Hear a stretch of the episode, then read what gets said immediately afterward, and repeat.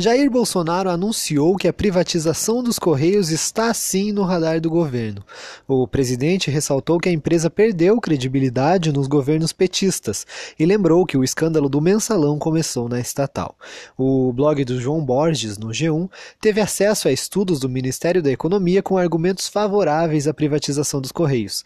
Para o governo, a estatal está perdendo espaço no mercado e acumulando prejuízos, o que pode torná-la no futuro um passivo inventável De acordo com o blog no G1, o Ministério da Economia deve divulgar o estudo quando a privatização for formalmente anunciada. São oito as razões listadas pelo governo para a venda dos Correios: o histórico de interferência política e corrupção, o rombo de mais de 11 bilhões de reais no fundo de pensão dos funcionários, que quem paga é o povo brasileiro, o passivo atuarial de 3,9 bilhões de reais no Postal Saúde, que sobra para os pagadores de impostos as greves constantes e má avaliação dos serviços pelos usuários, né, a demora nas entregas pode ser um exemplo, a barreira logística para o pequeno empresário e, se não for vendido a tempo, como dito antes, pode se tornar um passivo invendável. O estudo mostra também que os Correios estão perdendo mercado no segmento de e-commerce, os produtos vendidos pela internet.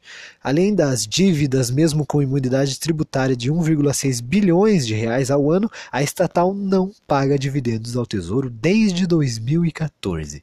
E há um risco fiscal de 21 bilhões de reais adicionais no teto de gastos. O governo Bolsonaro sinaliza a venda dos Correios desde o começo do ano. Um pacote de privatizações deve ser anunciado pelo ministro Paulo Guedes em breve. Em abril, o presidente deu aval para os estudos de venda da empresa. Na quinta-feira, Paulo Guedes afirmou que depois da venda do controle da BR Distribuidora, os Correios seriam a primeira empresa estatal a ser privatizada.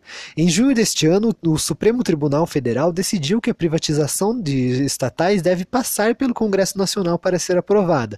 Essa decisão pode atrasar a agenda de privatizações preparada pelo Ministério da Economia. Depois da aprovação da reforma da Previdência, o governo pretende bombardear o país com reformas liberais, lideradas pelo ministro Paulo Guedes. A privatização dos Correios tem uma importância simbólica para o Brasil, afinal, a vaca está indo para o brejo. E depois de anos de ineficiência, corrupção e greves, resta ainda uma única dúvida: quem raios ainda escreve cartas? Tailândia Polijaros para o Dose Dupla.